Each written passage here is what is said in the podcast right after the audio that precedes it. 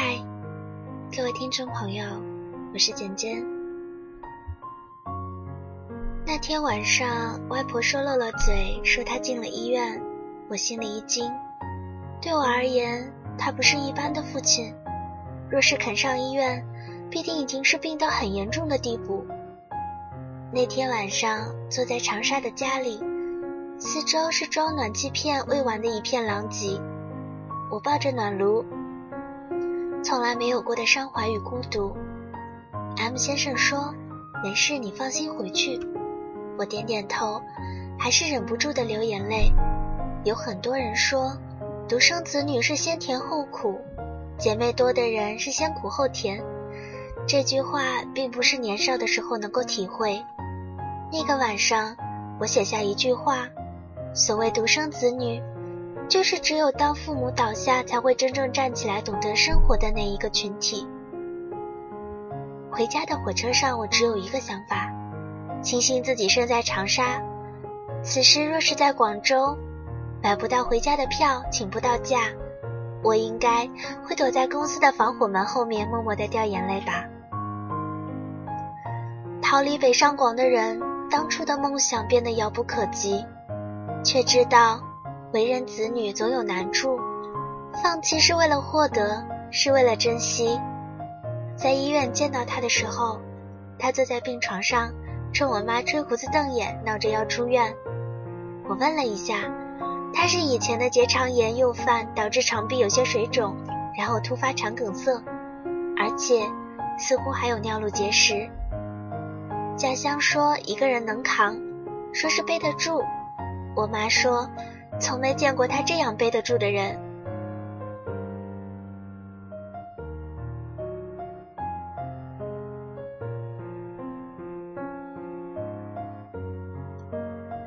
肠梗阻结石痛突发那天，他还跑回家做了一顿饭。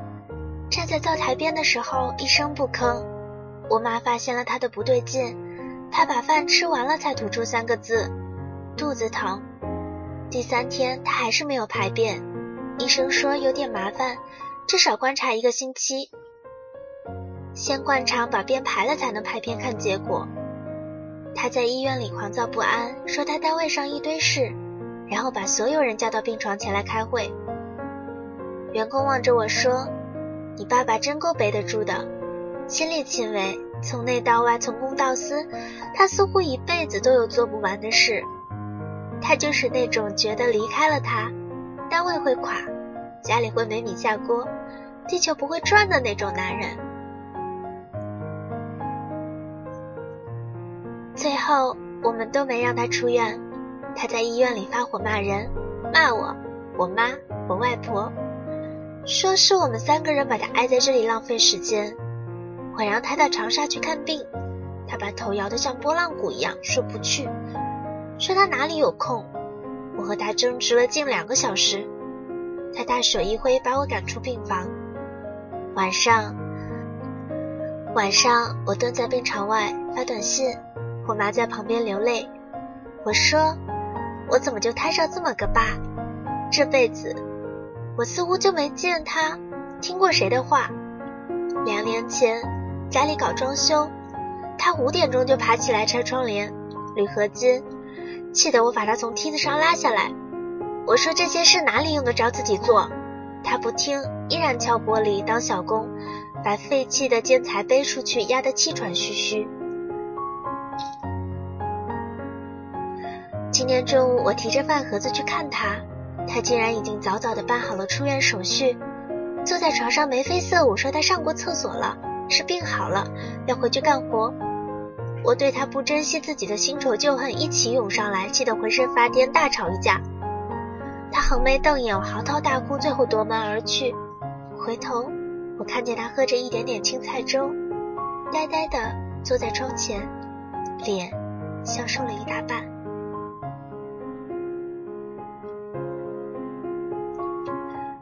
他是这样的人，每次出去赶火车，头天晚上。他就要收拾好全家人的物件。若是六点的车，他至少是五点就要坐在候车室。一生，他都在计划、安排、提前，从来不肯失信或者是失职于谁。我曾经多次试图改变他。我不懂为什么一个人非要五点钟起床，被脚叠成豆腐块。我也不懂为什么一个人从来喜欢亲力亲为。十八岁离开家，这几年我已经很少参与他们的生活。那年出门旅游，在高铁站的时候，他想买一瓶水，出去了又两手空空回来了。我说怎么了？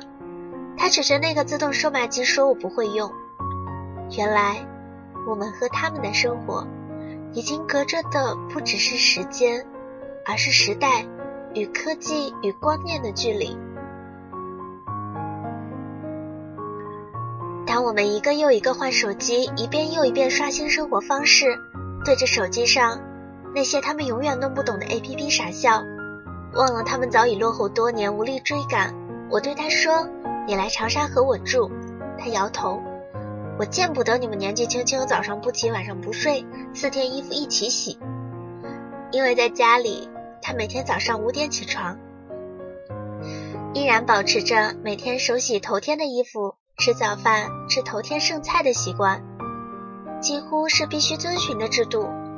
我给他买一点液体钙和维生素，他说那些都是骗人的，而且他相信这个国家的进步。相信新闻联播里的一切，他内心有信仰。我想起 M 先生的外婆，冬天从来不肯烤火炉，觉得这个太费电。坐在只有三度的室内，不开灯不烤火，因为光线太暗，从楼梯上摔了下来，头破了，自己拿棉花堵上，不对儿女吭声。我从来没有像今天这样认真的思考过一个人是如何成为今天的这个人。他不听话，也不说话。他就是这样默默的一个人，静静的过着生活，勤俭、质朴、倔强。老一辈的特点在他身上淋漓尽致。我们再也无法改变他们，他们也不可能再融入我们。他们永远无法理解我们这代人会花两百块钱买一个手机壳。我们的生活光怪陆离，他们无法融入，只能看着我们。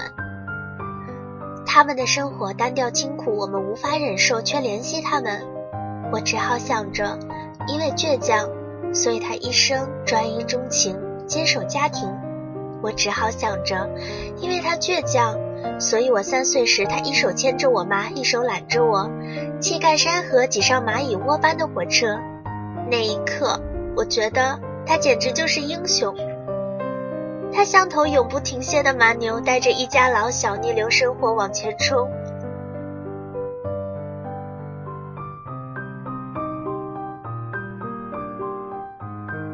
也许真的有这样的他，才有了今天这样的艾明雅，不必受人施舍，亦不谄媚于谁。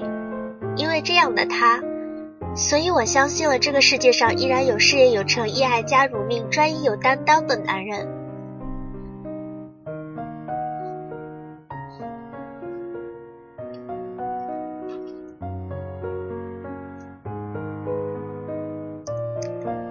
人是真的有命数，个性决定了人的命数。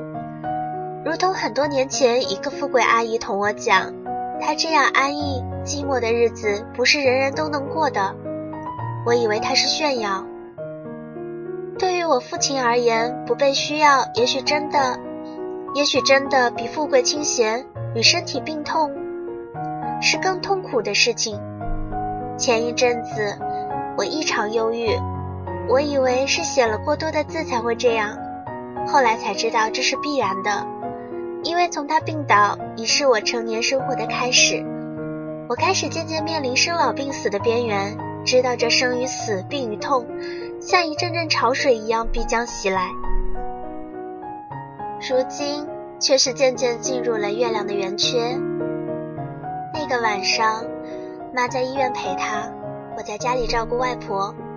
我们俩围着火炉看电视，他说：“你陪我，真好啊。”这一刻，我不知道是我陪他，还是他陪了我。我的外婆已经有了八十岁，我知道不久，很久，我都将失去这个八十岁。在我最脆弱的时候，感谢我自己依然有写字这个爱好。就连这个爱好，也是继承于出生于秘书的他，静静思考，默默反省，多思多愁，然而也多很多美好。因为这个爱好，让我比一般人更好消化那些中年要面临的无法言说的悲伤。我写思凡，可谓思凡？凡间多美好，凡间有哀愁。我知道有些人无法再改变，陪伴就好。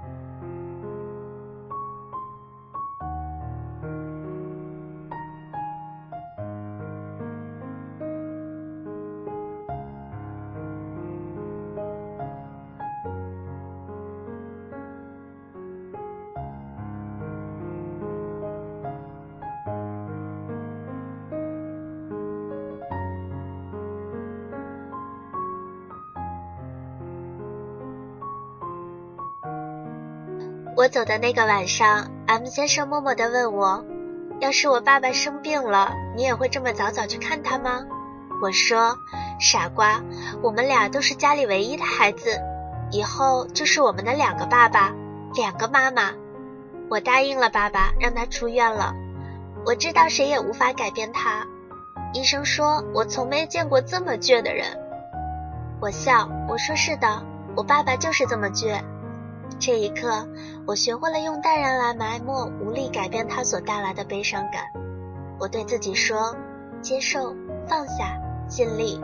也有人说：艾米亚，我发现你爸是你的软肋。下午替他收拾好所有的物件，然后让医生给他开了最好的药。他答应我会准时吃，像个小孩答应妈妈的条件一样，非常高兴。现在是五点半，他在厨房里煮腊肉炒菜。因为我表弟晚上要过来，他根本没想到他的身体里有个水肿和结石，是个生病的人。也许对于他而言，他才是那个应该照顾别人的人。